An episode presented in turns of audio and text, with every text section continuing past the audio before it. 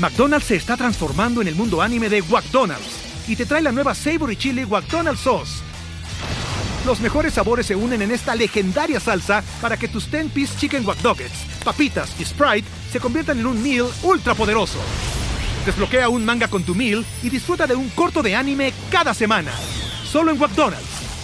ba baba go! En McDonald's participantes por tiempo limitado hasta agotar existencias.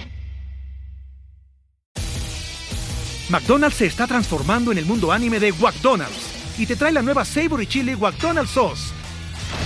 Los mejores sabores se unen en esta legendaria salsa para que tus 10-piece chicken wack papitas y Sprite se conviertan en un meal ultra poderoso.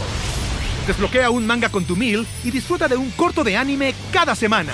Solo en McDonald's. ba baba go! En McDonald's participantes por tiempo limitado hasta agotar existencias. La relación que tiene la medicina china con el dolor es muy diferente que la que tiene la medicina occidental. Nosotros como seres occidentales le huimos al dolor y de hecho cuando llega un dolor generalmente le ponemos quitarlo. un adjetivo y le pones un adjetivo y dices, es que me duele horrible.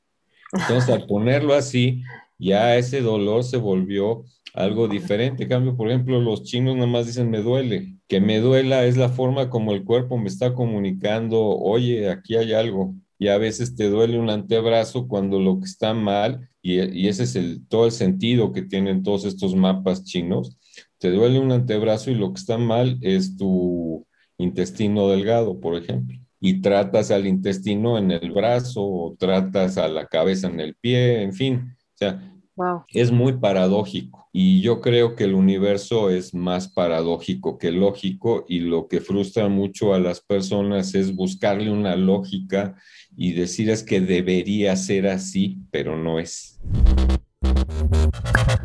Hola, te doy la bienvenida. Yo soy Maite Valverde de Loyola y esto es Mentores. Cada semana te comparto la vida extraordinaria de héroes cotidianos en un solo podcast. Y estoy segura que encontrarás tu sentido de vida fascinante. Mentores.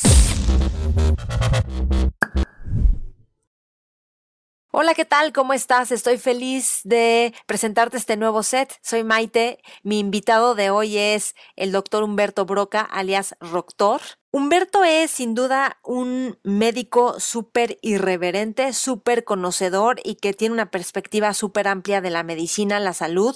Y bueno, es médico cirujano, y ha recibido a miles de pacientes por su impacto positivo con el sistema de medicina integrativa que él aplica, que este sistema es el que contempla todos los factores que pueden estar involucrados en la aparición de un trastorno, desde lo biológico, lo individual, lo genético, social, familiar y contextual.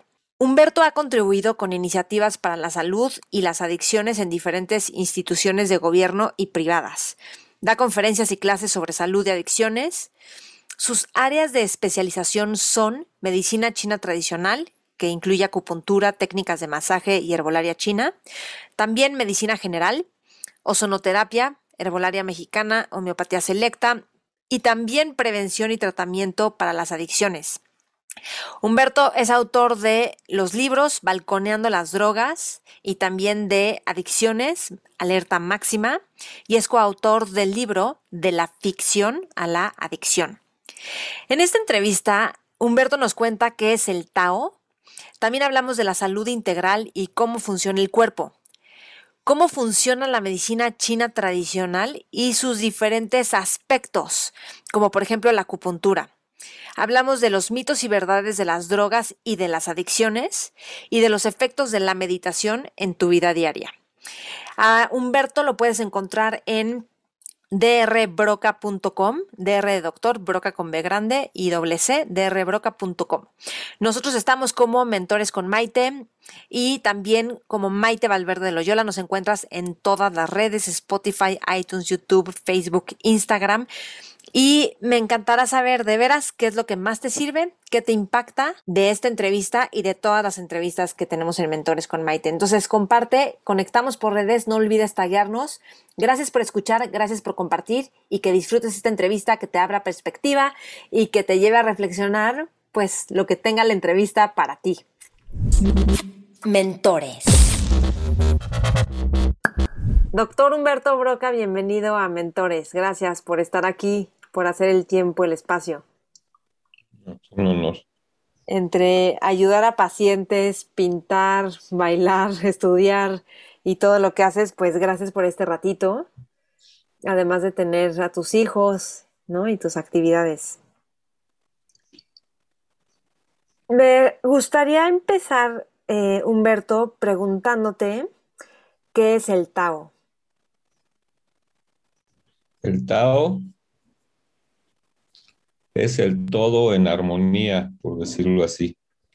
Es un estado de equilibrio eh, perfecto de la naturaleza, en donde cuando hay algún exceso hacia algún lado, inmediatamente después sucede otra cosa porque son procesos cibernéticos. O sea, cibernéticos quiere decir que tienden al equilibrio y ese equilibrio general es el Tao es el universo, pues. ¿Y cómo podemos, este, no sé si es contactar con el Tao o sintonizarnos con el Tao, nosotros como humanos? Pues ya lo trae uno. El chiste es nada más dejar que ocurra.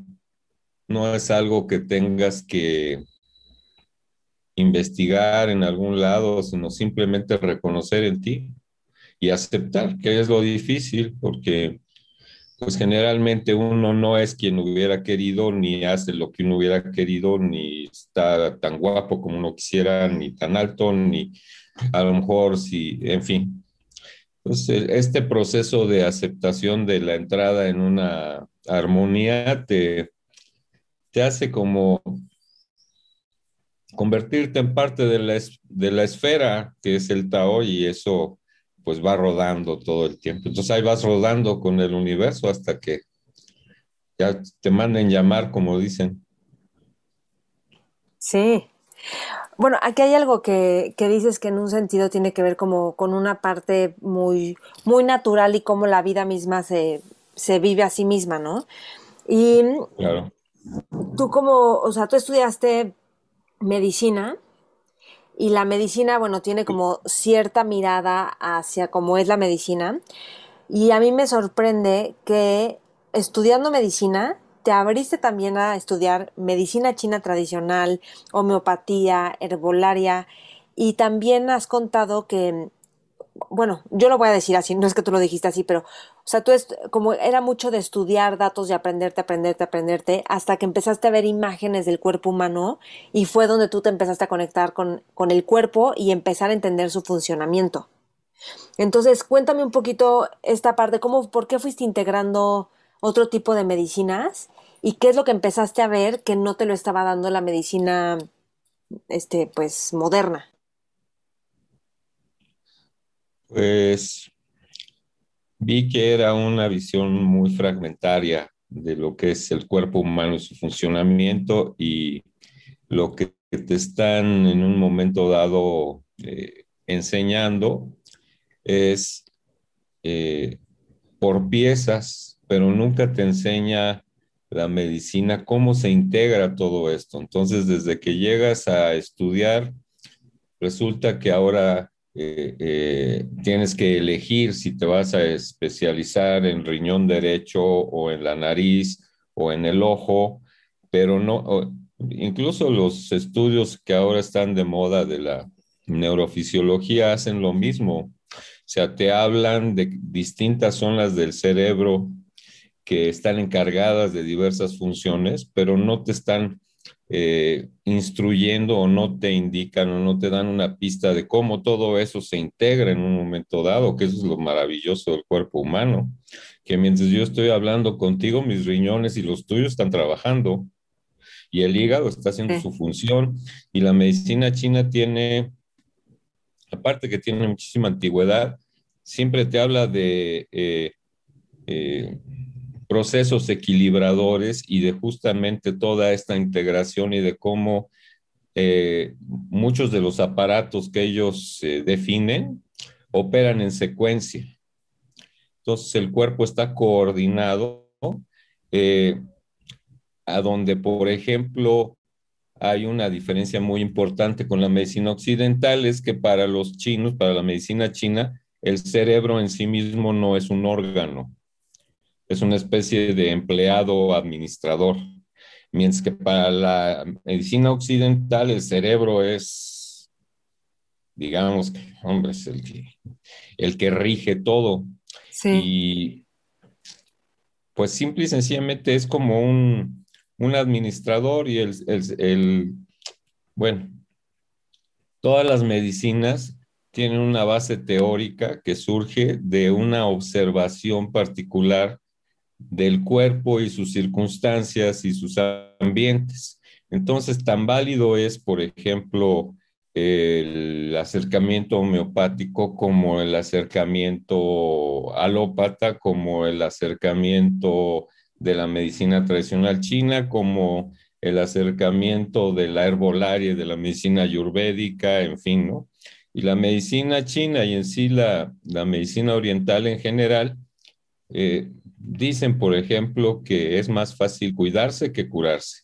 Entonces hacen mucha insistencia en procesos preventivos, en cuidar tu cuerpo de alguna manera y al mismo tiempo son mucho más flexibles con respecto a las posibilidades que tiene tu organismo de defenderse o de integrarse más bien justamente al Tao, porque para eso nacemos.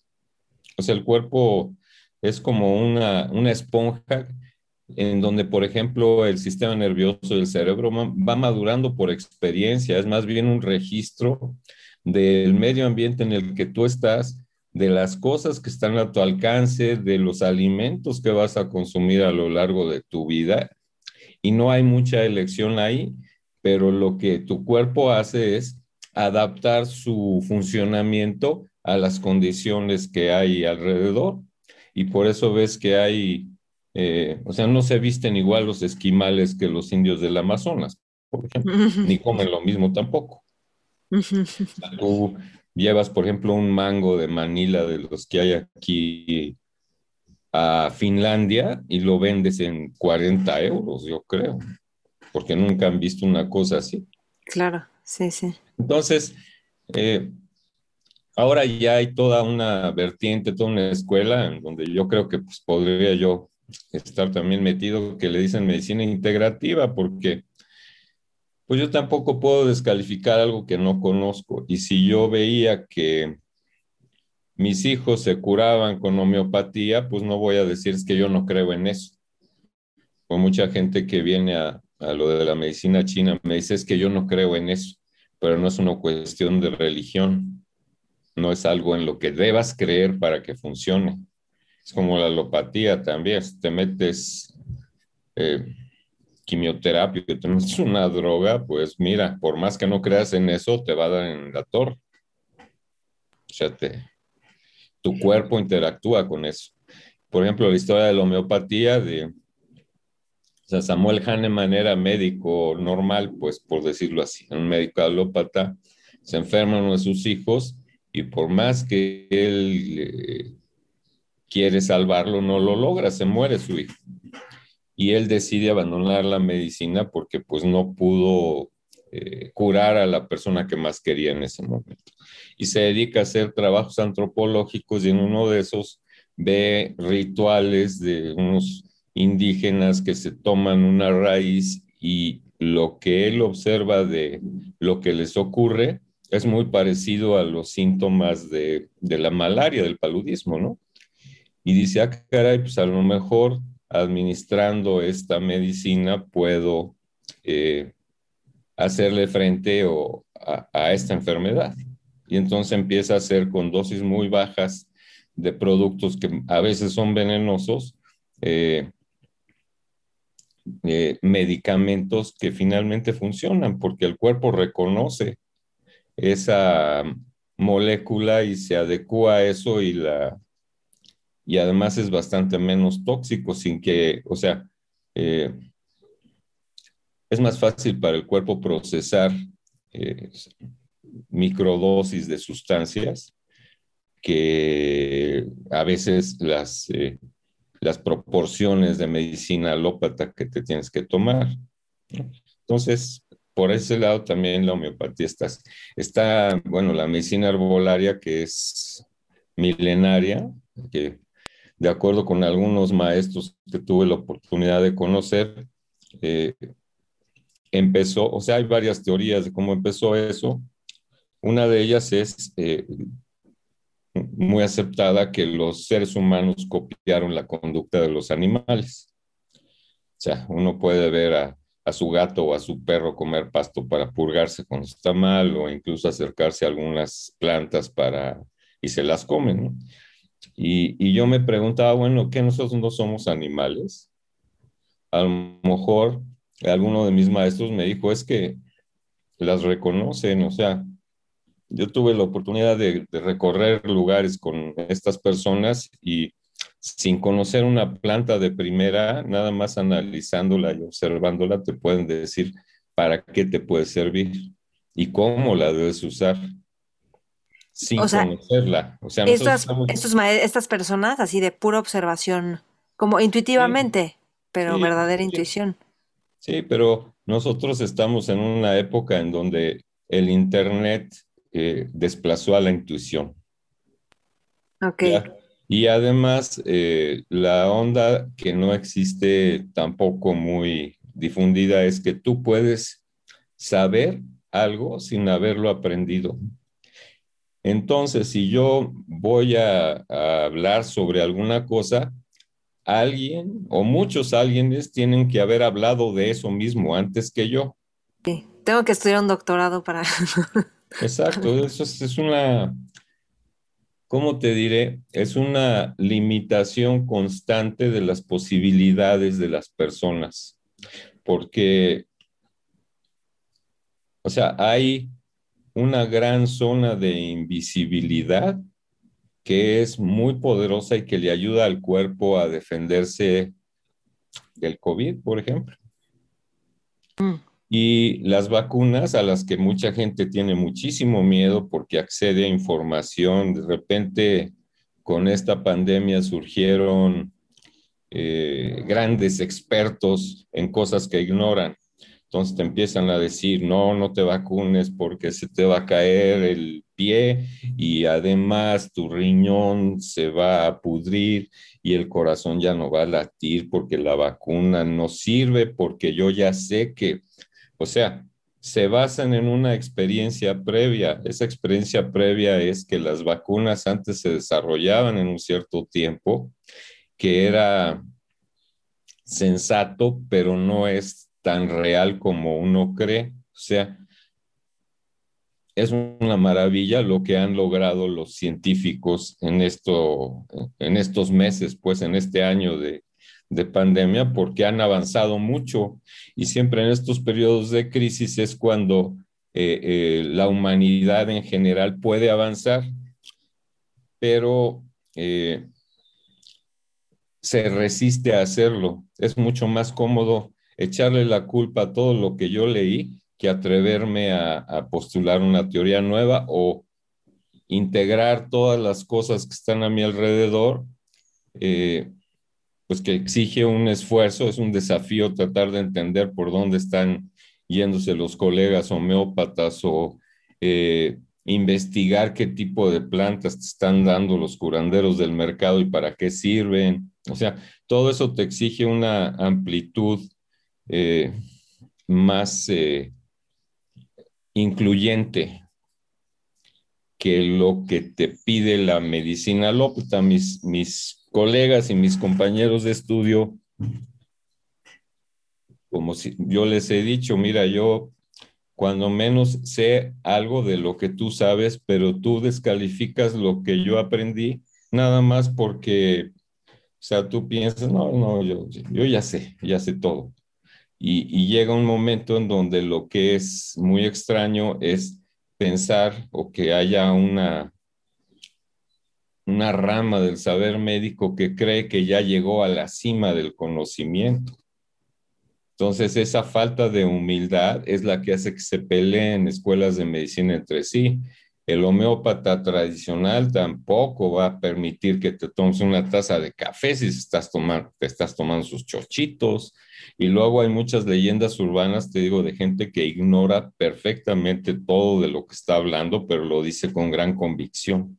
Ahorita con lo de las vacunas, a uno de mis amigos eh, le dijeron que no podía tomar alcohol hasta la siguiente dosis de vacuna y después de esa segunda dosis de vacuna tenía que esperarse otros 15 días para tomar alcohol. Entonces eso es... A una amiga le dijeron lo mismo. Pues eso es una, una vacuna. o sea, con todo respeto. No tiene nada que ver las rutas por donde se trabajan las cosas en el cuerpo, son totalmente diferentes y no existe una conexión más que un prejuicio en las pláticas que, hacemos o que procuro dar sobre las drogas, les digo, lo que no vas, lo que hay que intentar no comunicar son tus prejuicios. Tú puedes tener tus ideas, tú puedes tener tus opiniones, eso está muy bien, pero eso no ayuda a los demás. Y que tú quieras imponerle a otros algo es como esta necesidad de autentificar tu identidad y no ponerla en riesgo, porque en un momento dado la ciencia se desmiente a sí misma cada 10 años. Yo, por ejemplo, acabo de leer un libro sobre remedios de antaño en la medicina alópata, en donde pues lo que se hacía eran sangrías. La gente pensaba que con eso te quitaba la fiebre y que hasta los güey se te quitaba. Y, y, los médicos, o sea, los de las escuelas importantes de Europa, recetaban 13 sangrías para que se le quite la tifoidea que es que te salga de sangrarte un, un ratito. Te sangran, o sea, te hacen un corte y tenían sus, sus, como sus exactos, como esta madre. Y, y con eso te cortaban ah. aquí, te cortaban los pies y te sangraban. O sea, de plano te sangraban. Y hubo otra época que duró, eso de las sangrías duró un par de siglos, ¿eh? desde el 17 hasta el 19. Y lo mismo pasó con las lavativas, porque la gente antes se ponía enemas para todo. ¿Qué son las lavativas? No tanto avance, eh, lavativas, o sea que te lavan el intestino, pues. Oh, sí.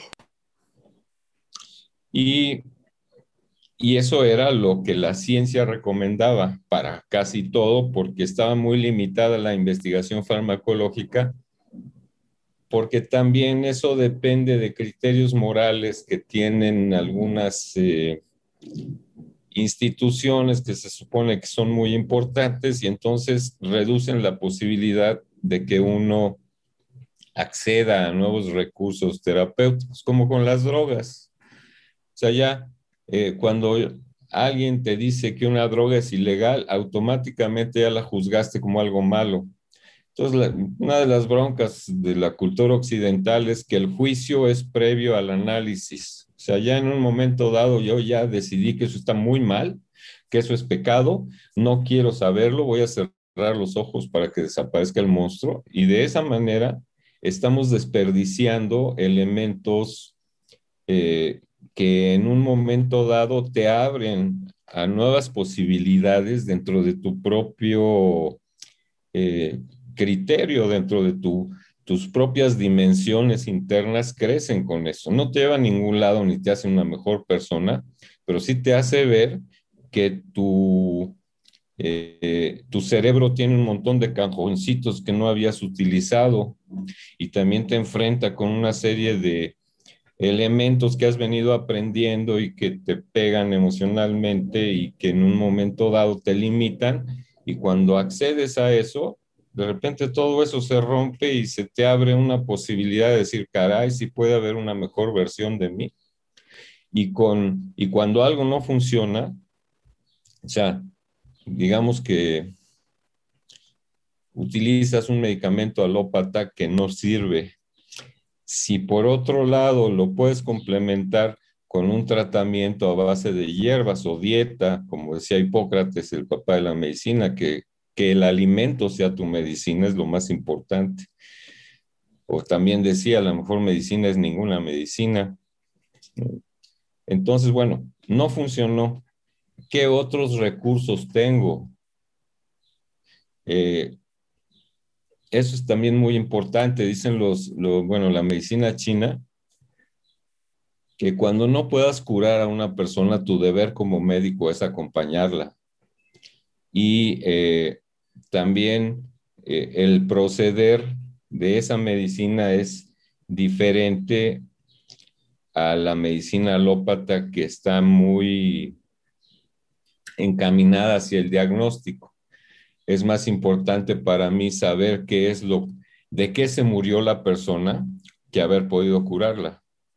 Bueno, sí se murió, pero ya sé de qué. Mm. Entonces, este conocimiento del diagnóstico ha, eh, como te diría, ha desbancado la necesidad de atender a la persona primero. O sea, los chinos dicen, cura a tu paciente y después investiga qué tuvo. Ole. Es diferente. A ver, sí, déjame preguntarte de esto, porque, por ejemplo, en, yo he ido, yo voy seguido a sesiones contigo de medicina china, ¿no? Entonces me pones agujas y entonces yo te digo, ay, gracias por ayudarle a mi cuerpo y tú me dices, tu cuerpo lo está haciendo solo. Entonces, ¿qué es lo que hacen las agujas? O tú cómo sabes en dónde poner las agujas, sin saber, o sea, sin necesariamente saber qué es lo que tiene, pero para que se cure solo, o sea, ¿cómo funciona? Pues mira, hay elementos que te hacen ver lo que la gente necesita o qué es lo que le sobra o qué es lo que le falta. Y hay eh, métodos diagnósticos. Eh, ¿Cómo qué elementos? Los pulsos, por ejemplo. Tomas el pulso en 12 posiciones y eso te habla de cada uno de los sistemas que los chinos están describiendo y cuál de ellos está en falta o si hay alguno que está en exceso, en fin. Y eh, el otro es la lengua. La lengua también refleja, eh, de acuerdo con la medicina china, el estado interno del organismo, que si está grande, que si tiene una película blanca mm, eh, gruesa que la cubre, que si la boca está seca, en fin, todo eso te va dando indicaciones de lo que tienes que hacer y lo que tienes que hacer es afinar el cuerpo como si fuera un instrumento musical. Dices, bueno, es que eh, tiene bajo el re, entonces le subes el re, le bajas el la, le pones el sol, do sostenido y, el bienestar viene de ese equilibrio que al equilibrar todos tus sistemas también eh, influye directamente sobre tu estado emocional. Sí, porque el bienestar es algo que se percibe, no es algo que se piensa, es algo que se percibe.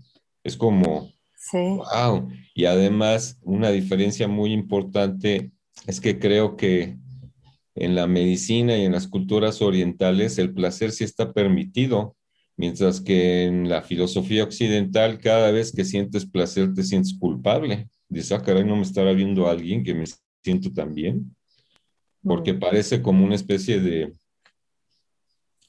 eh, requisito para ser aceptado vivir en condiciones de altísimo estrés y estar sufriendo mucho. Decía, sí, dice, es que dice Bertrand Russell que eh, a la gente le gusta presentar esta imagen de amargura y de estrés y de, ya sabes, de gran preocupación por cosas que no puedes resolver, porque siente que esa imagen es más atractiva para los otros. Ay, mira qué angustiada está Maite, qué guapa se ve. no es lo que piensa. Pero creo que tiene que ver con, como con una imagen de poder, de estar ocupado, de... Claro. ¿No? También. Sí, exacto. Exactamente. Una de las cosas más difíciles de hacer es no hacer nada. O sea, estar fuera de esta eh, tendencia o de esta máquina social que tiene que ver con la producción y el consumo y ya. Si no estás produciendo, tienes que estar consumiendo. Pero, digamos, si de repente se te ocurre pasarte todo el viernes en la tarde acostado en el piso viendo el techo, qué maravilla que no te sientas culpable de hacer algo así, por ejemplo. Ok.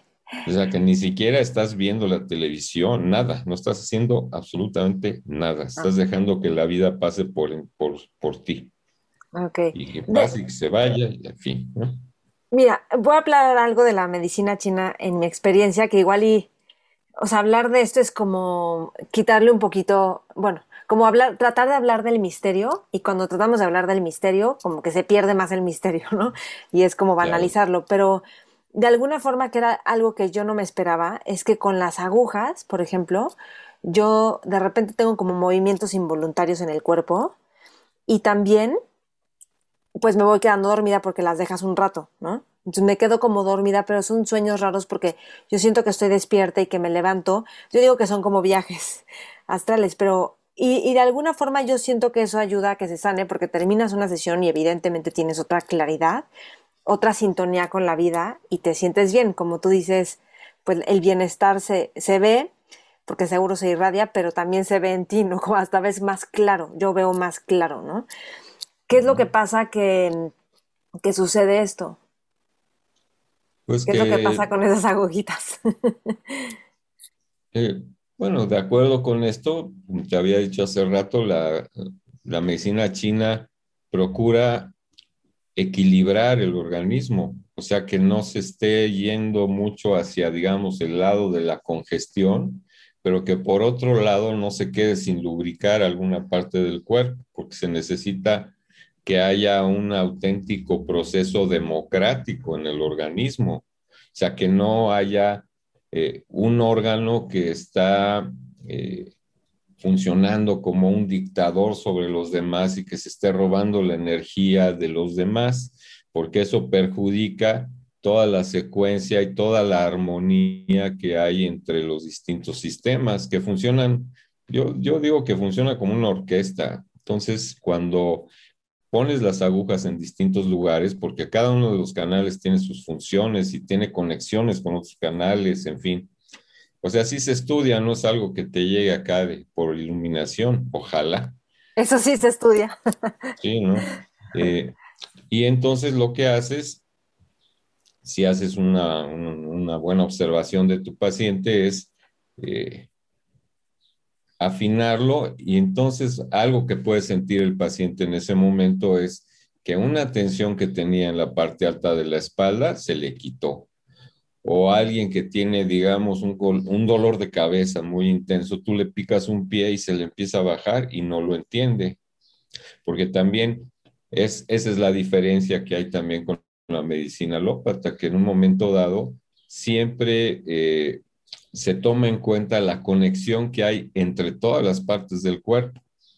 Y tú para, por ejemplo, creo que alguna vez te platiqué, cuando a la gente tiene la mala fortuna de que le amputen una pierna, le sigue doliendo. Es un fenómeno que se llama dolor fantasma, se estudia en, en, la medicina y todo. Entonces tú le picas la otra pierna y el cuerpo reconoce eso porque es como una especie de, o sea, es el mapa que hace. Exacto, y es, es algo así como un, aura invisible de electricidad y de luz que tiene el cuerpo, que son los... lástima que no tengo ningún mapa por aquí, pero el mapa de los puntos de acupuntura no coincide con los nervios. O sea, una persona criada en Occidente piensa que estás picando un nervio, mm.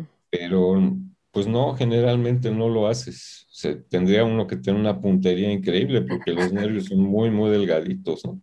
¿Y, qué estás picando? La acupuntura reaccionan. ¿Y qué estás picando? O sea, no es un nervio que es. Son las energéticas, son puntos de alta conductancia y de baja resistencia eléctrica. De hecho, tengo o tenía un localizador de puntos. empiezas, es un aparatito así lo vas llevando por el cuerpo de tu paciente y cuando encuentra un punto de acupuntura se enciende una lucecita. Mm. Y curiosamente, conforme vas avanzando por el cuerpo de las personas, eh, se van encendiendo las lucecitas justo en donde dicen los mapas de acupuntura que están los puntos. Wow. Y cada uno de estos puntos tiene una determinada función porque tiene una carga energética diferente. O sea, es una cosa que es bastante compleja en el sentido de que está muy organizada, o sea, el, primer punto se llama el punto pozo, el punto manantial, o sea, lo van, lo comparan con con, un, con una corriente, por ejemplo. ¿Corriente de agua? Punto de un canal, eh, a ese le dicen el punto pozo. El que sigue se llama el punto manantial. El que sigue se llama el punto arroyo, el que sigue se llama el punto río y el que sigue se llama el punto mar. Y cada uno de esos tiene una distinta función de acuerdo con la cantidad de energía o en este sentido con la cantidad de agua que está transportando. O sea, sale la corriente del pozo y de ahí se nutre todo el canal.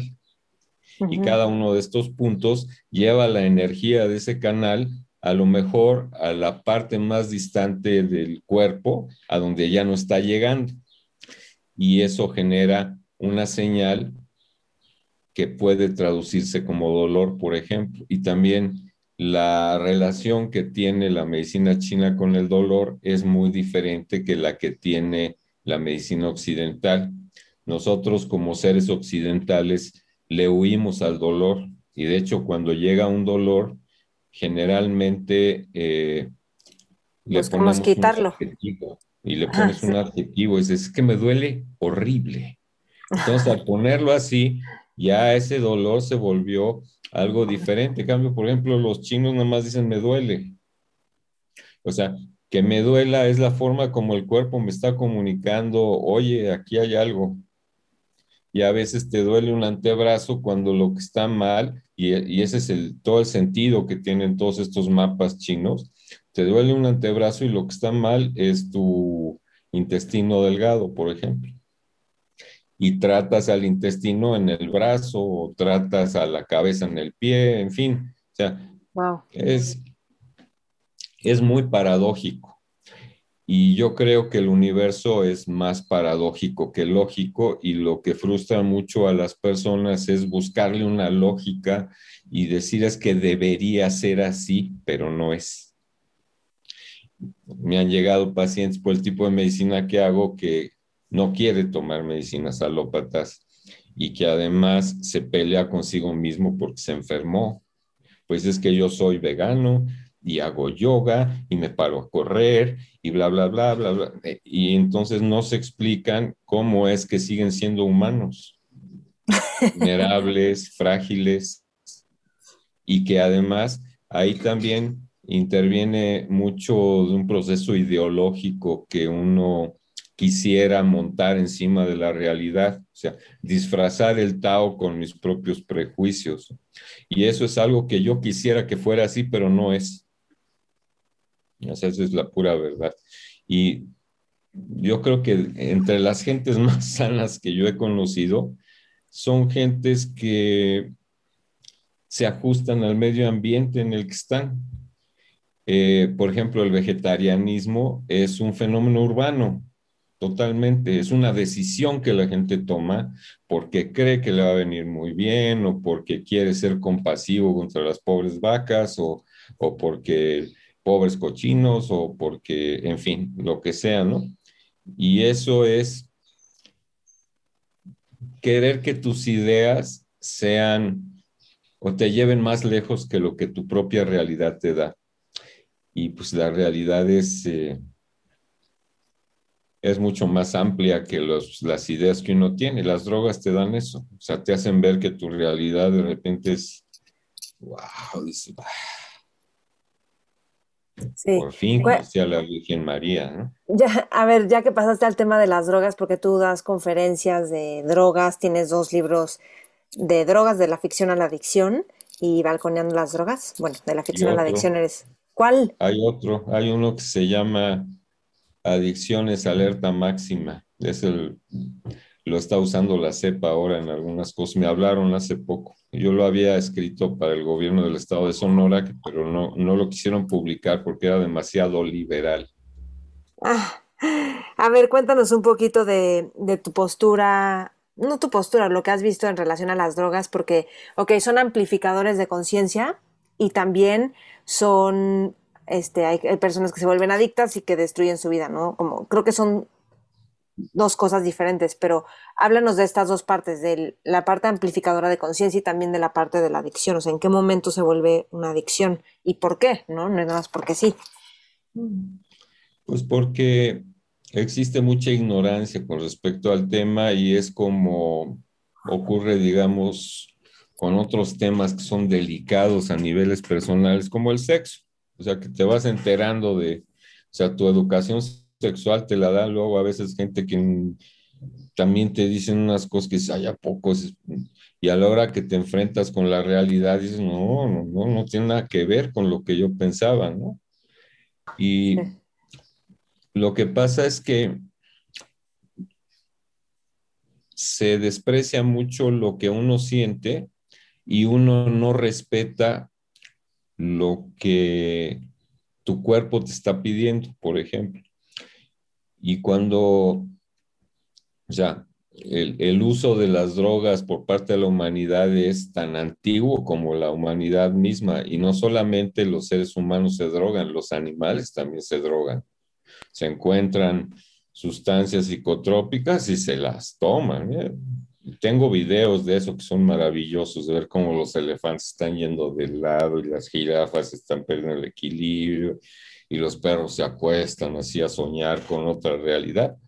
¿Por qué? Porque se necesitan estos expansores de conciencia. De hecho, eh, el problema con las drogas ha sido la religión, porque eh, la religión en un momento dado lo que pretende es controlar la conciencia de sus fieles para que no se salgan del redil.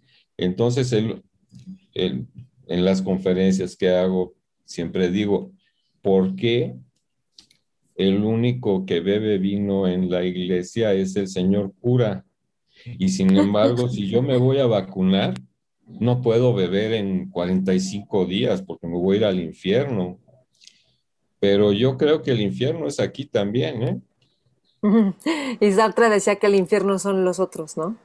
O cómo vemos a los otros, que son nuestros espejos. Exacto. Bueno, entonces cuando... Sí, porque además vas buscando eh, afinidades con tu propio criterio y eso no tiene nada que ver con cierta objetividad que tienen las sustancias en sí mismas. Y en la antigüedad la gente, como se daba cuenta de lo mucho que te transformaba tu visión de la realidad y de cómo vas explorando distintos niveles de conciencia, trataba las drogas con muchísimo respeto. Y de hecho, había especialistas en aquel momento que no son como ahorita, ¿no? Que ya te vuelves un guía de de viaje, pues así nomás, porque pues ahora resulta que, fíjate que pues ya estudié un curso de fin de semana y ya soy chamán. Y, cuando ves a los cuates que funcionan así en distintos eh, contextos, o sea, en sus propios contextos naturales, te asombra el respeto con el que se acercan a las drogas que te van a modificar tu punto de vista y siempre te están aclarando que nada de lo que a ti te pase en ese momento es resultado de la droga en sí. O sea, la droga no es ni mala ni, buena, simplemente te destapa distintas cosas que tú tienes adentro. Y lo que hacen los guías es eh, mantenerte dentro de un pedazo de realidad para evitar que te que si tienes propensión a volverte psicótico, pues eso te puede pasar, sí, sí te puede pasar. Volverte adicto a las sustancias requiere un esfuerzo. Si yo me pico heroína hoy, no me vuelvo adicto, mañana no es que ya quiera más. No es cierto, o sea, tienen que pasar algunas semanas para que mi cuerpo ya me la pida porque lo reconoce como combustible, porque entran en una parte del cerebro que activa el circuito de recompensa. Entonces, mi primera misión en el mundo, que es la de sobrevivir, siento que ya está completa con la droga que me metí. Y eso entra en un circuito que se vuelve, como dicen algunos, la dominancia narcomaníaca. O sea, de repente esa parte, que es, un, por ejemplo, un poco de lo que hablábamos de la medicina china, una zona del cerebro está desplazando a todas las demás y en un momento dado te domina. O sea, decía, ¿quién era este? No sé si era Lorenz Durrell, decía, eh, primero te tomas un trago. Luego el trago se toma un trago y luego el trago te toma a ti. O sea, si tú no estás alerta de lo que una sustancia puede hacerte, eh, incurres en muchísimos riesgos, en quedarte en el viaje, porque sí te puede pasar, o sea, no sé si alguna vez has tenido la oportunidad de meterte un ácido. Y bueno, pues el ácido te hace, uy, allá, y mamita, ¿no? ¿Dónde estoy?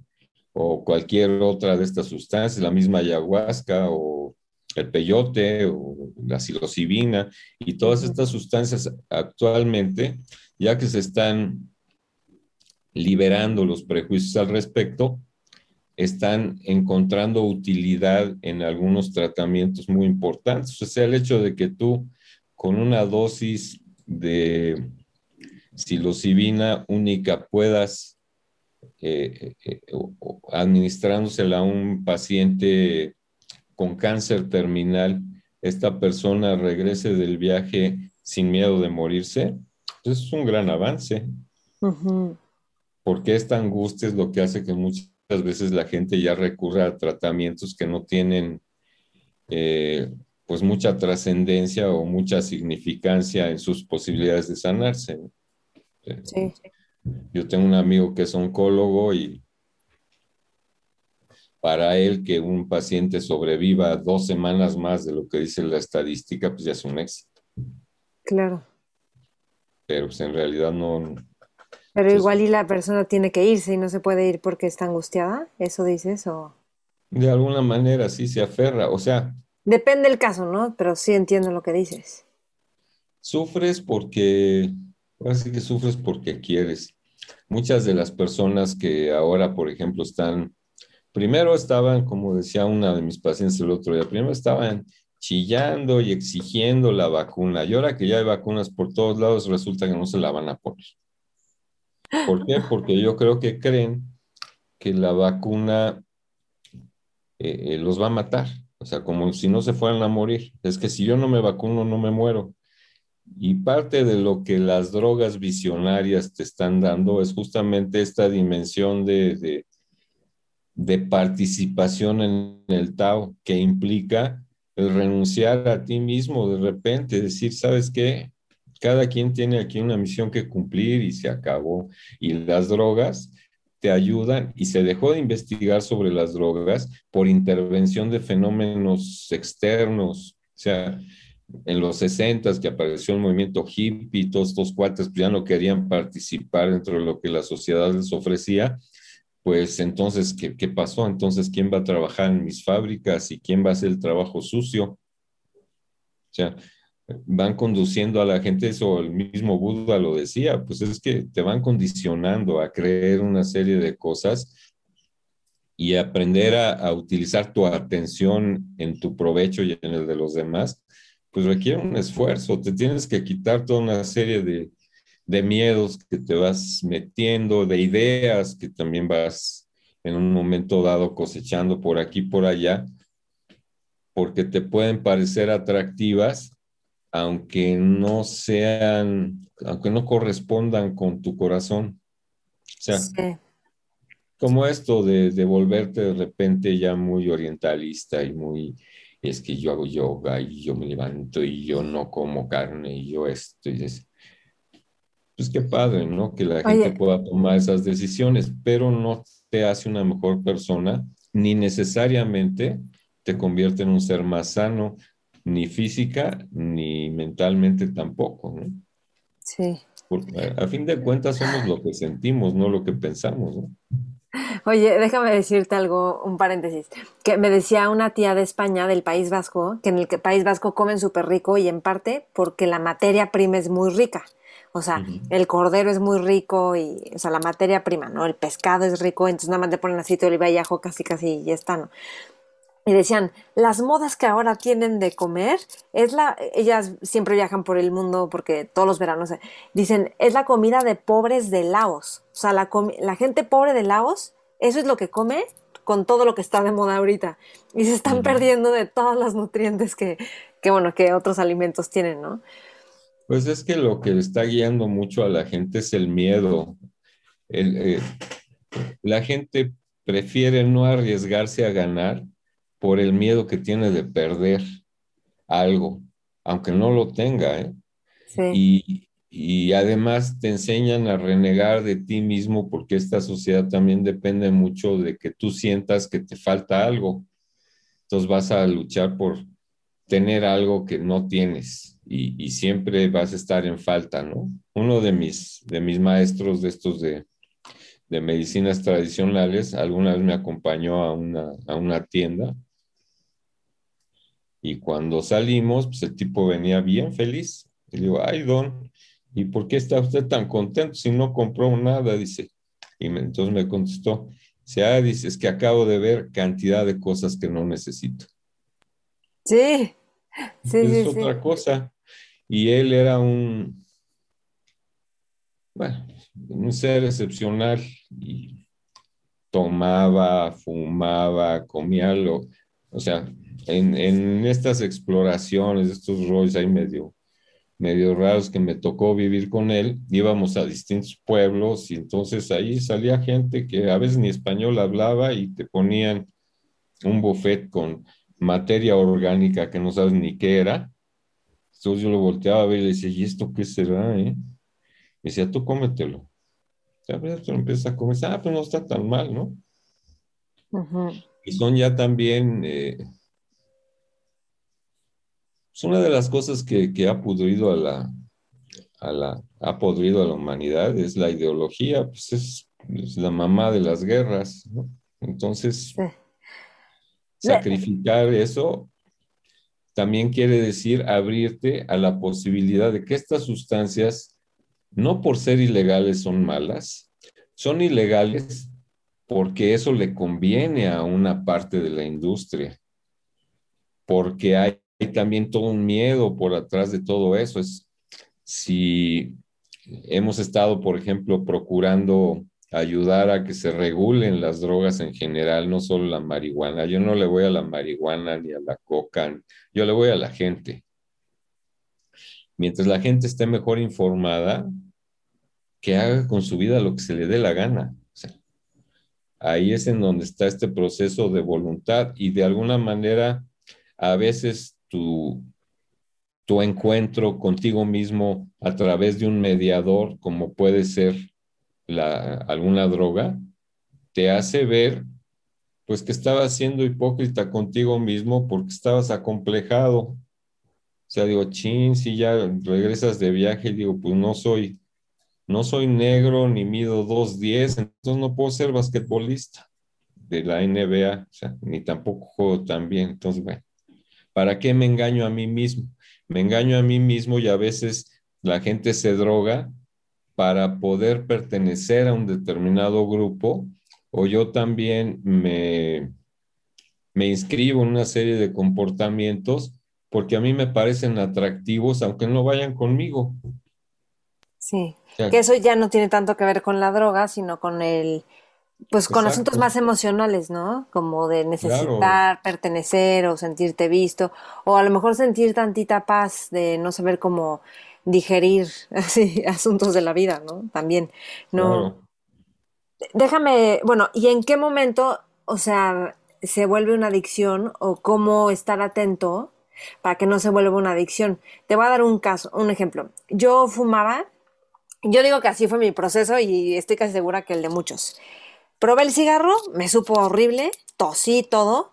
Lo volví a probar hasta que aprendí, porque dije, ya lo probé. Luego dije, tengo que aprender a darle el golpe, o sea, pasarte el humo y sacarlo. Entonces, ya que aprendí a pasarme el humo y sacarlo sin toser, así como una profesional, fueron varias fumadas. Y ya que lo sabía hacer, decía es que ahora ya quiero fumar porque ya sé fumar, aunque no me supiera rico. Y entonces, como lo quería seguir haciendo porque ya sabía, empecé a agarrarle el gusto. Y luego también veía que era pues una muleta porque lo disfrutaba mucho. Había veces que yo me gustaba mucho con una copa de vino y a veces me cachaba con un cigarro y una copa de vino buscando un cigarro y ya tenía uno en la mano.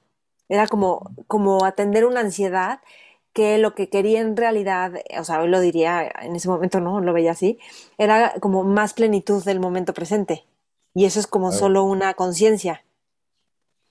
Sí, de, algún, de alguna manera también ahí accedemos a lo que son las clasificaciones de las adicciones en sí, porque la gente, o sea, el cerebro eh, le gustan las conductas repetitivas, entonces vas desarrollando una serie de hábitos eh, que se convierten en rituales. Entonces se habla, por ejemplo, de tres tipos de adicciones. Una adicción al ritual, una adicción al marco de pensamiento y una adicción al consumo, que es lo que la gente este, considera una adicción, ¿no? Que te estás metiendo, no sé, cocaína o...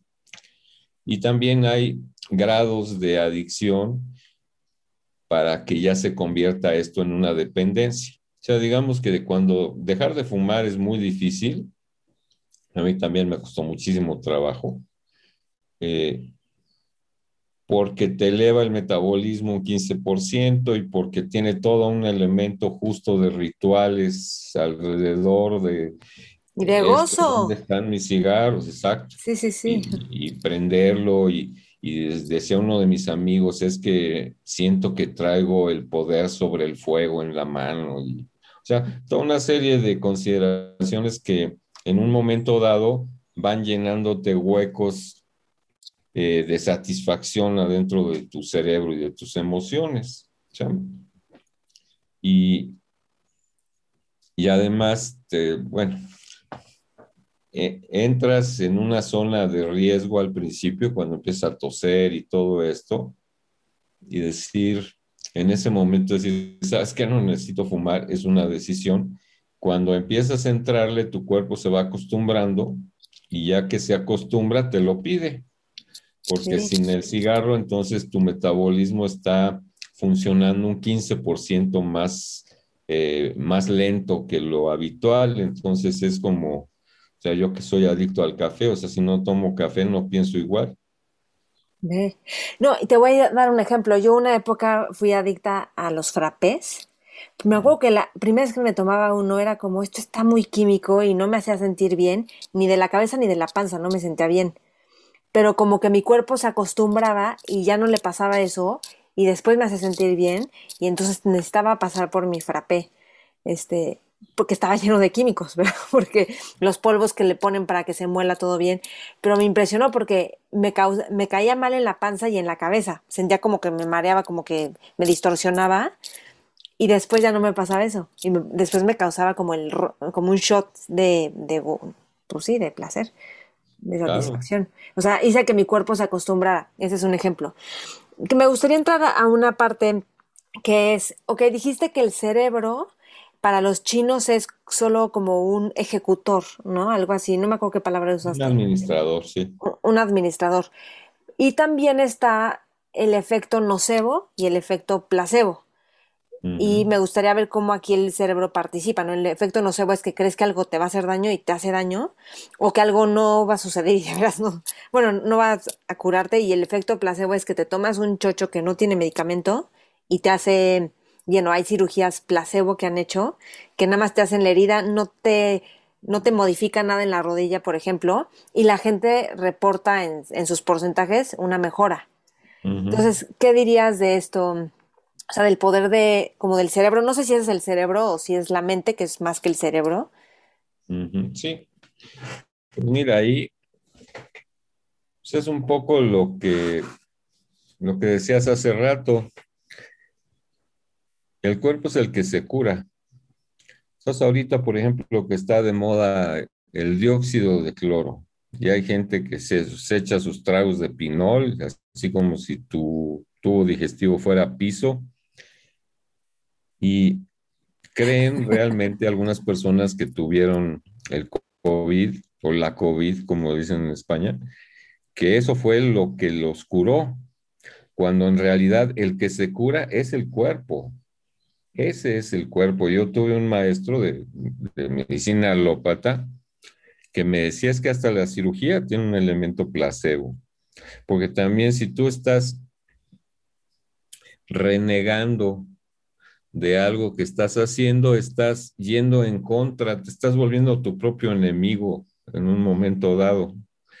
Si eso no quiere decir que, por ejemplo, si una persona no cree en la, acupuntura, no le vaya a hacer efecto.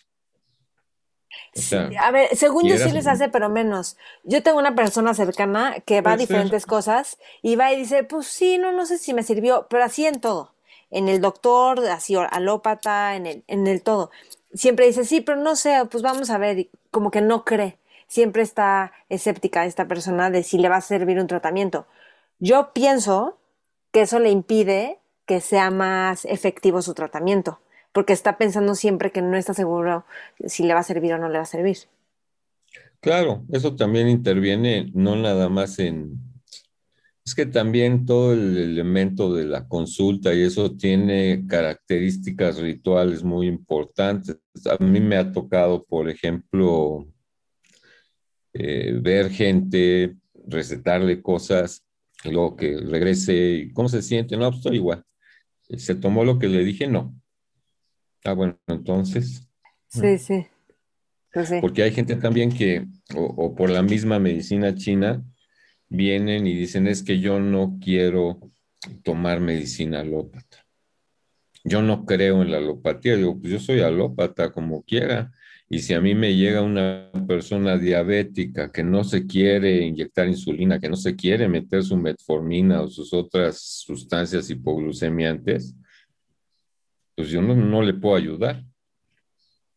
O sea, existen avances reales dentro de la medicina alópata y no todo es esta eh, idea de que es un negocio y que están lucrando con el dolor humano, cosa que sí hacen, pero bueno, pues ni modo, ¿no? Entonces ahí lo importante es el proceso de selección de lo que te vas a meter y claro, tener esta eh, humildad de aceptar lo que te sirve, aunque no es lo que tú hubieras querido. Volvemos, volvemos a lo mismo, la gente se la pasa buscando una identidad y por ejemplo, el Tao dice, hablando de eso, que la utilidad de una copa es cuando está vacía, no cuando está llena. Entonces tú llenas tu identidad de una serie de adornos de frapes y de polvitos y ya no cabe nada más. Y eso impide que tú le abras la puerta, por ejemplo, a esto, a un nuevo tratamiento. Yo no sé qué es lo que va a pasar, pero estoy puesto, pues. Y si yo no estoy dispuesto y mi mente no es flexible, entonces mi cuerpo sigue funcionando como antes y a la medicina se le dificulta probablemente el trayecto. Pero, por ejemplo, en la medicina alópata los estudios siempre tienen que ver con que dividen también arbitrariamente a los grupos de pacientes que van a estudiar en dos. A uno le dan placebo y al otro sí le dan la medicina para ver cuál es la diferencia entre un grupo y otro. Y sí, generalmente hay diferencias significativas a favor de los medicamentos que se usan, ¿no? O sea, el, placebo tampoco es algo que universalmente te vaya a ayudar. O sea, lo que sí te ayuda es la modificación necesaria de tu estilo de vida para acceder otra vez al equilibrio. Y muchas veces las drogas psicotrópicas, uy, hay mucha gente que no sería lo que es si no se hubiera drogado. Ahora, la droga también te enseña sus propios límites. O sea, llega un momento en donde, pues, si quieres evitar convertirte en un dependiente, también te vas eh, eh, enterando. O sea, que de repente, ah, caray, ya se me antojó otra vez esto, ¿no? Y ese es un momento en donde el riesgo que corres de esclavizarte de algo que se supone que te va a liberar, eh, se convierte en un daño, porque ya yo a muchas de las personas que veo con estas broncas de drogas le digo, date cuenta de que te estás esclavizando a la gente contra la cual se supone que estás protestando. Y de repente, pues ya te volviste un bueno para nada lo único que quieres hacer es estar ponerte hasta el cepillo todos los días y no, es que yo no trabajo y es que a mí el dinero no me importa y sí, bueno, siempre y cuando tengas una familia que te lo da. sí. Pero, bueno, Y esta conducta de adictiva, pues no puede ser que te empiezas a quieres repetir, pero también con una persona y que la persona te dé la libertad y que o una conducta, ¿no? O sea, el sexo, el ganar dinero, lo que sea, o mis frapés. Es lo que te decía, o sea, son variantes de esta misma eh, preferencia que tiene el cerebro por conductas repetitivas, o sea, y el, circuito de, recompensa. La, ideología, las codependencias, por ejemplo. Sí, como que se reduce, lo que decías al principio, la gama de posibilidades se reduce como a solo que me den esto. Exacto. Solo con esto más bien lo voy a atender. Me gustaría pasar a otro tema, Humberto, y es el tema de la meditación, que es un tema que yo sé que te interesa mucho, que tú y yo nos conocimos en, en nuestra formación de maestros de meditación y ahí nos hicimos amigos, afortunadamente. Y que, cuéntanos un poquito de la meditación, ¿por qué, cuál es el valor de la meditación para los seres humanos? pues mira, toda la persona trae un cerebro arriba de los hombros, pero a nadie le trajeron el manual del usuario. Entonces, en un momento dado, vives muy lejos de tu propia voluntad o sea, te van sorprendiendo distintas ideas y se te van apareciendo distintas sombras que, que, traes como parte de la realidad que te toca vivir. La meditación para mí, o sea, meditar viene de mediar, o sea, de, de, ser un intermediario entre ciertos procesos mentales y tu capacidad de integrarlo con tus emociones y con tus posibilidades de acción y eh, para mí es un entrenamiento de la atención, además de que se ha demostrado que se modifican las estructuras cerebrales. O sea, tú puedes en un momento dado eh, estar más tranquilo después de meditar y soportar toda una serie de situaciones que hay a tu alrededor, digamos, eh, una pandemia, por ejemplo, y que en lugar de angustiarte porque ya pasaron 348 días y yo no sé cuándo. Y, y, esta observación también de las condiciones externas en relación a tu condición interna es algo que la meditación te da.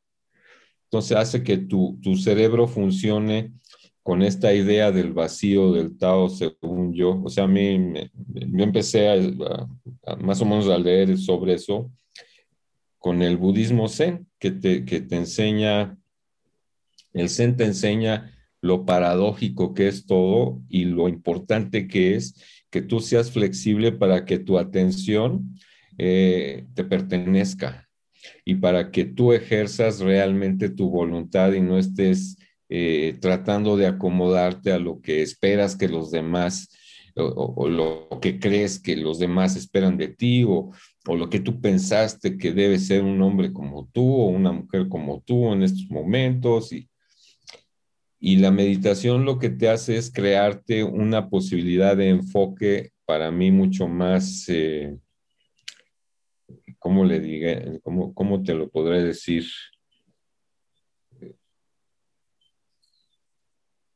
me permite, por ejemplo, no sé si tú tienes la misma experiencia, descartar pensamientos que no vienen al caso de inmediato. O sea, mi, ojo de la mente, el mind side del que hablan algunos teóricos de las meditaciones, funciona como un gran supervisor, pero que no me está culpando de nada, sino que me está enfocando en tiempo presente. Y eso para mí es muy importante. Cada que uno piensa en algo que no está ahí, pues generalmente le sale mal lo que está haciendo. Mm, o se te cae el café o ya no encuentras lo que estabas buscando. Y eso es porque estás en distintos lugares eh, menos en donde tienes que estar. Sí, sí, sí. O estoy pensando. Eh, exacto. Y cuando estás ahí también te das cuenta de que pues tampoco hay una una definición de meditación. Eh, o sea, la meditación también tiene muchos mitos, como las drogas. Todos te dicen que tienes que poner tu mente en blanco.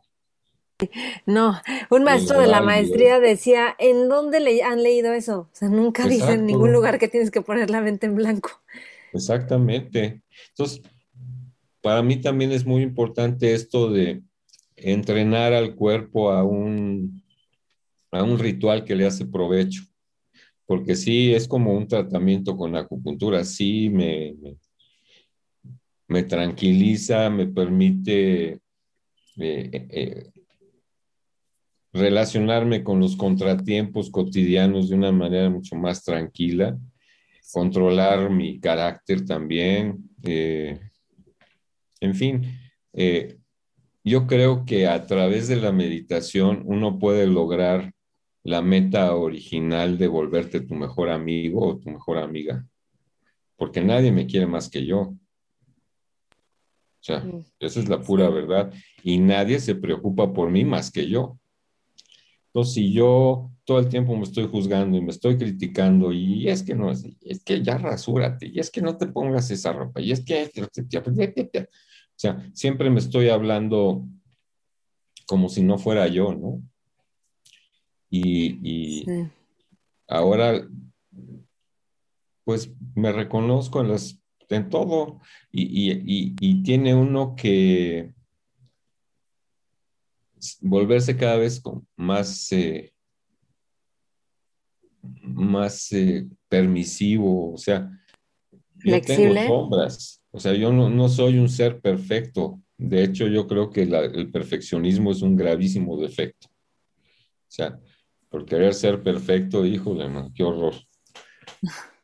Eh, sí, yo digo que cuando queremos ser perfectos, muchas veces no lo hacemos conscientemente. No es como que es que yo lo quiero hacer perfecto, como que pensamos, es que esa es la forma que mejor va, o sea, como es una visión cerrada a lo mejor, pero creemos que es que de esta forma es como va a funcionar. Pero yo no le veo malas intenciones cuando trato de ser perfecta. O sea, a veces ni me doy cuenta, nada más porque me lo dicen, digo, ah, eso era querer ser perfecta. Y la verdad es que era una buena intención la mía. Y no, y obstruye muchas veces, ¿no? Claro, o sea, te impide eh, muchas veces hacer las cosas lo mejor que puedas. La meditación te ayuda a concentrarte, a concentrarte de manera que hagas las cosas eh, al límite de tu capacidad y algo que siento yo que me puede dar a mí mucha satisfacción al final del día es saber que no me quedé con nada, o sea, decir, ah, todo se fue.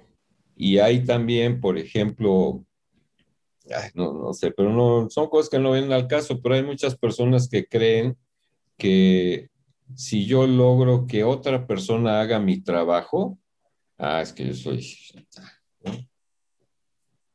no, sé. ¿Cómo? ¿Mi trabajo en qué sentido? ¿Trabajo laboral o trabajo personal? El que sea, el que sea. Ah. O sea, que... Eh, es que no se pueden decir groserías, pero sí, sí vienen sí, al caso. ¿eh? y aceptarte a como eres quiere decir que de alguna manera llegas a un punto de partida diferente en donde siempre vas a estar en ese punto de partida y eso me parece que la meditación te lo da. O sea, te despiertas en la mañana y es, empezando desde cero otra vez. Sí, y es lo que hablan de la mente de principiante en algunos textos y el desapego en otros textos. O sea, que de repente te cambian las circunstancias y te mueven el piso y tu zona de seguridad y de confort ya no existe, ya estás obligado por tu realidad y por tu circunstancia a moverte en otras direcciones y la meditación te da la tranquilidad suficiente como para crearte una, una ruta crítica en tu propio destino basado en las experiencias que has tenido, en quién eres y en quién has sido y en tus posibilidades reales en el medio en el que estás. Sí. Y te deja ser, porque también esto de, o sea, angustiarte pues, no te sirve de gran cosa. O sea, ¿cuándo se va a terminar la pandemia? Pues quién sabe.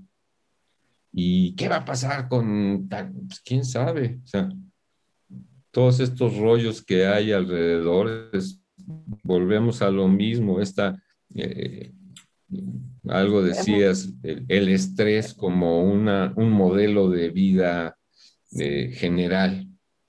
O sea, por ejemplo, yo reconozco a la gente que llega tarde a todas partes porque siempre tiene prisa.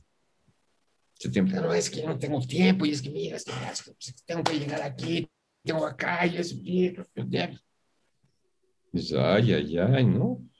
En cambio, la gente que, que trabaja con calma, siempre está a tiempo.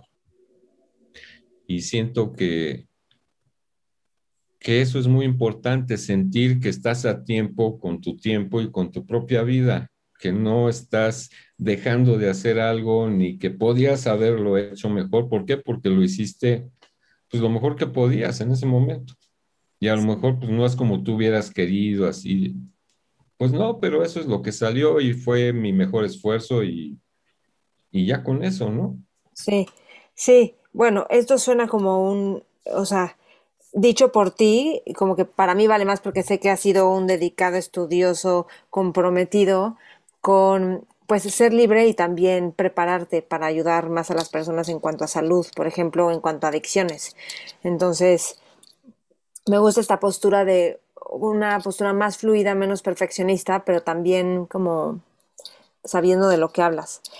Por último, dos preguntas más, Humberto. Una es, tú que ves a tantas personas y de lo que ves en el mundo, ¿qué le falta al ser humano ahorita en sus carreras, en, su, en sus emprendimientos y carreras profesionales? Y digo emprendimientos porque a lo mejor no, o sea, tú eres un emprendedor constante, ¿me explico? De tu arte, de libros, de proyectos, de...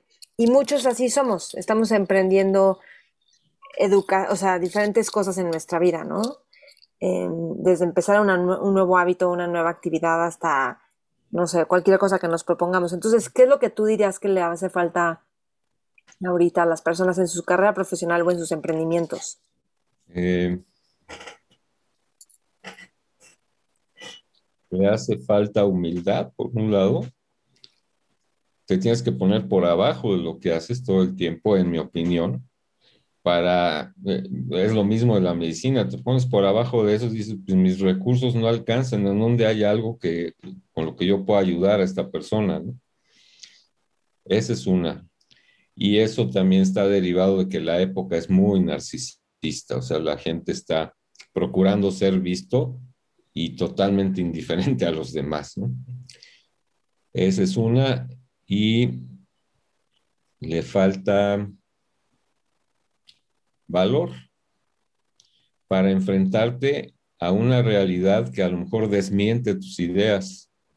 O sea, permanecer abierto al conocimiento eh, significa muchas veces que te vas a enfrentar con algo que tú pensabas que era de otra manera. Entonces te va a hacer que renuncies a una serie de ideas que tenías, porque resulta que en un momento dado los carnívoros se volvieron este, vegetarianos o los vegetarianos se volvieron X o, o sea, todo cambia y hay que aceptar la realidad tal y como viene. O sea, lo que dicen también algunos textos budistas de la aceptación radical y eso también hace falta. Yo quiero conducir lo que yo hago hacia una cierta dirección, aunque esa dirección no corresponda a la realidad y no me vaya a mí a permitir ayudar a las personas. O sea, yo no quiero, por ejemplo, hablando de médicos, no es tanto que yo quiera ayudar a las personas, sino que yo quiero tener la razón. Mm. Y esa eh, falta de capacidad de renunciar a tu propio egoísmo y a tus miedos es lo que hace que la gente no emprenda. O sea, porque pues, en un momento dado te enfrentas al rechazo de, quizá de gente que a ti te importa, de tu propia familia muchas veces. Ay, ¿a poco tú, tú, tú, vas a hacer eso? Está mal. Entonces ya te juzgan de entrada y, y, tu comportamiento, híjole, ¿no? Bueno, ahí también tienes que estar abierto a ir descubriendo eh, tus luces y tus sombras y a quizá en un momento dado llegar a un punto en donde una teoría que tenías pues resulta falsa y aceptarlo, ¿no? Es decir, pues, yo pensé que si hacía tal y tal cosa podía ayudar a una persona a salir de las adicciones y ahora resulta que no es así. Y también eh, a veces es, por esto del perfeccionismo, es, es también un prejuicio, o sea, piensas, por ejemplo, que una persona que es adicta o dependiente eh, debe llegar a la abstinencia total. Y no necesariamente tiene que ser así. O sea, qué bien que tú puedas en un momento dado reconocer tus debilidades, porque al reconocer tus debilidades también tienes más posibilidad de controlar, mm. porque ya sabes qué es lo que te pasa, lo sabes. Si no lo sabes, pues entonces te metes a lo, no sé, a lo güey en distintas cosas y pues al rato no te puedes salir, como decía, como dice Woody Allen, ¿no? Es más fácil meterse en problemas que salir de ellos. Y, y pues así estamos. Y la gente muchas veces quiere evitar fricciones y a eso se enfrenta también. Y yo creo que eso es lo que hace que muchas veces no se comprometan. Eh, y no se comprometen tampoco ya en relaciones personales, porque piensan que si se enamoran y si se comprometen y si se meten a fondo con una persona, a lo mejor van a dejar de conocer a otra persona mejor. Y ahora que hay también estas aplicaciones, el otro día hablaba con alguna de mis amigas, o sea, ya te hacen un match perfecto, unos robots computacionales te dicen, ah, pues mira, este es para ti. Y uno puede criticarlo porque a lo mejor soy de otra época, pero ya he conocido varias parejas que se armaron así y que incluso se casaron y que aparentemente viven contentos. Pues sí. Entonces ya viviendo por televisión. Sí, sí, sí. Y este, ok, bueno, y la, la, última pregunta es, creo que son dos, pero bueno, una es, esta se la hago a todos mis entrevistados, que es, si estuvieras en una mesa con jóvenes, visionarios, emprendedores, exploradores, eh, que tienen como esta venita de liderazgo también, ¿qué les aconsejarías? ¿O pues qué les dirías? Ahí voy a copiar lo que le decía don Juan a, a, su personaje en los libros de las enseñanzas de don Juan. Dice, a cada vez que tengas un camino enfrente de ti, pregúntate, este camino tiene corazón. Si tiene corazón, vete por ahí. Mm. Nada más. Ok. O sea, ves caminos con corazón. Se me hace que eso es lo que hace falta.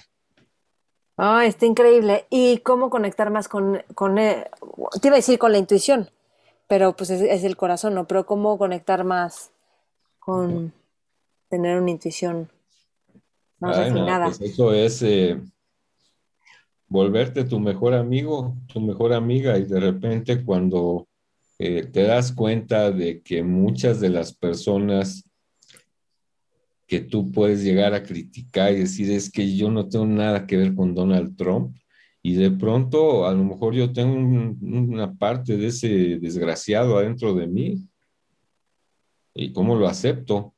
Sí, totalmente. y en esta aceptación radical de mis luces y mis sombras, voy encontrando un equilibrio que me permite ir desarrollando en esta idea del vacío una, una versión de mí que me tenga más conforme. O sea, que llegue yo y me vea en el espejo en la mañana y diga, ay, ese mismo güey de siempre, ya lo conozco, me cae bien. Ok. Humberto, pues gracias. Te, lo pueden encontrar en la página dr de doctor broca con doble c punto com drbroca.com estás en Ciudad de México, ¿no? Ajá. Y este, ¿algo más que quieras agregar? Pues mira, sí, alguna cosa que me platicaron ayer que es muy interesante, por el trabajo que sabes que llegué a hacer alguna vez con chavos de calle, ¿no? Sí, a ver. Hicieron un experimento que eh, tomaron una niña, de 7, 8 años, la vistieron muy, muy bien, muy bonita, muy arregladita, peinadita, y la dejaron en la calle sola. y eh, tiro por viaje la gente se le acercaba y le decía, ¿qué te pasa, mi reina? ¿Estás perdida? ¿Dónde está tu mamá? En fin, ¿no? Se preocupaban por el destino de la chava. Y en paralelo, a, una, a otra niña de la misma edad, la despeinaron, la ensuciaron tantito de su carita y de sus vestidos y la metieron en un restaurante. Y la gente nada más le decía, ay, este para allá, niña. Y esas diferencias, y hablando, por ejemplo, de estas supuestas buena onda que hay, no te permiten ver que en un momento dado hay representaciones sociales que son, me decía este, la persona con la que estaba platicando sobre ese experimento, dice, bueno, es que de alguna manera las niñas bonitas y bien vestiditas eh, son menos competentes en su sobrevivencia, su capacidad de sobrevivencia que una niña de calle. O sea, de alguna manera un comensal en un restaurante sabe que esa niña de la calle va, va a sobrevivir y la otra se ve como más vulnerable. Pero de todas maneras ahí hay una diferencia en consideraciones y en afecto. O sea, que de pronto ves, por ejemplo, que los chavitos de la calle o las chavitas de la calle, eh, pues nadie se les acerca. Cuando yo empecé a trabajar con niños de la calle, creo que te conté, y llegué a un lugar en donde habían niños y niñas, y ellos tenían subsidio para el programa de niños varones, pero no había ningún inversionista que quisiera meter dinero a un programa de rehabilitación de niñas, por ejemplo. Y dices, bueno, eso es un poco contradictorio en mi opinión. Y era porque muchas de las niñas que estaban en este lugar ya eran madres de familia y tenían 14 años, 15 años. Y entonces hay una consideración social de que son unas viciosas o que fue por su culpa, por ejemplo, ¿no? O sea, son víctimas de abuso y además nadie las quiere. Entonces, bueno, es lo que hace que uno en un momento dado diga, bueno, pues alguien tiene que hacer esto. No es tanto porque uno sea buena onda o no, sino que es, caray, pues es que todos somos iguales. Pero reconocerlo es muy difícil. Todos somos iguales y también es importante que, que tengamos oportunidades, como el chavo este que me contaste que era una banda de Tepito y al líder le enseñaste a poner agujas. Entonces, empezó a enfocar sus acciones en ayudar a sanar a, su, a la gente en lugar de estar haciendo, pues no sé, vandalismo, ¿no? ¿Por qué? Porque su energía no sabía seguramente dónde enfocarla o no sabía otra cosa más que hacer. Aprendes algo porque tienes una nueva posibilidad, le empiezas a llevar a cabo, ves que la gente está más contenta porque le pusiste agujas y se siente mejor y wow. Y además, eh, pues te tratan de igual, igual, o sea, parte del chiste de trabajar con estas personas es que si tú vas a trabajar en comunidad, o sea, comunidad si la separas en dos partes es como unidad, o sea, si mi comunidad completa no se desarrolla, pues yo también voy a estar en carencia, ¿no? Y se ha visto que los países en donde hay menos violencia, por ejemplo, doméstica y urbana, son los países en donde la distancia que hay entre los muy ricos y los muy pobres es más estrecha. O sea, mientras más igual es la sociedad, más tranquilos todos. O sea, uno, dicen los chinos, pobre de la gente que es muy rica porque va a tener que eh, eh, dedicar su vida a cuidar sus cosas. bueno. Porque todo el tiempo tienes miedo y pasas por casas que dicen, aquí hay una alarma y te vas a electrocutar si quieres entrar y, en fin, es, es ya sabes que es muy complejo. la meditación te ayuda a entender ese tipo de diferencias, por ejemplo. Mm. Yo digo que la meditación, una vez estaba un amigo sin lentes, o sea, con lentes, entonces le dije, ve, quítate los lentes y se los quitó. Le dije, pon tú que vemos así. Y con la meditación es como que de repente pones los lentes y dices, órale, cuánto detalle, de cuántas, como que ves mm. mucho más nítido de lo que ya estaba ahí, tan obvio. Claro, claro. Y eso es pues de gran utilidad porque además te ayuda a, a filtrar tus emociones y a relacionarte mejor con ellas. ¿Qué más quieres? Sí, sí, sí, sí. Ay, Humberto, pues qué, qué padre. Gracias por este tiempo, gracias por esta conversación. Te, pues te reconozco por tantas personas que ayudas en la salud, en las adicciones, también en, eh, o sea, en la salud que tú enseñas además temas de salud, además de ayudar a pacientes directamente de salud y también por ser un gran investigador y, y promotor del arte, eso también y de la cultura. Sí. Ok, pues bueno, si quieren encontrar al doctor Humberto Broca, DR Broca, con doble C y B grande, punto com. Ok, ¿algo más, Humberto? No, no, muchas gracias. Ah, gracias, gracias a ti también. Espero que esta conversación con el doctor Humberto Broca te haya servido, abierto panorama, cuestionarte algunas cosas. Me encantará saber qué te sirve qué cuestionas, qué te impacta, qué te beneficia de esta conversación y taguéame en tus redes, ¿ok? Estoy como Maite Valverde de Loyola y el programa Mentores con Maite. Gracias por escuchar y gracias por compartir y compártelo con otras personas a quienes también pueda servirles y te espero en todas las redes, Facebook, YouTube, Instagram, iTunes, eh, eh, ya, ya dije todas, Spotify también, ¿ok? Gracias y estamos en contacto. Mentores. With the Lucky Land slots, you can get lucky just about anywhere. This is your captain speaking. Uh, we've got clear runway and the weather's fine, but we're just going to circle up here a while and uh, get lucky. No, no, nothing like that. It's just these cash prizes add up quick. So I suggest you sit back, keep your tray table upright, and start getting lucky. Play for free at LuckyLandSlots.com. Are you feeling lucky? No purchase necessary. Void where prohibited by law. 18 plus terms and conditions apply. See website for details.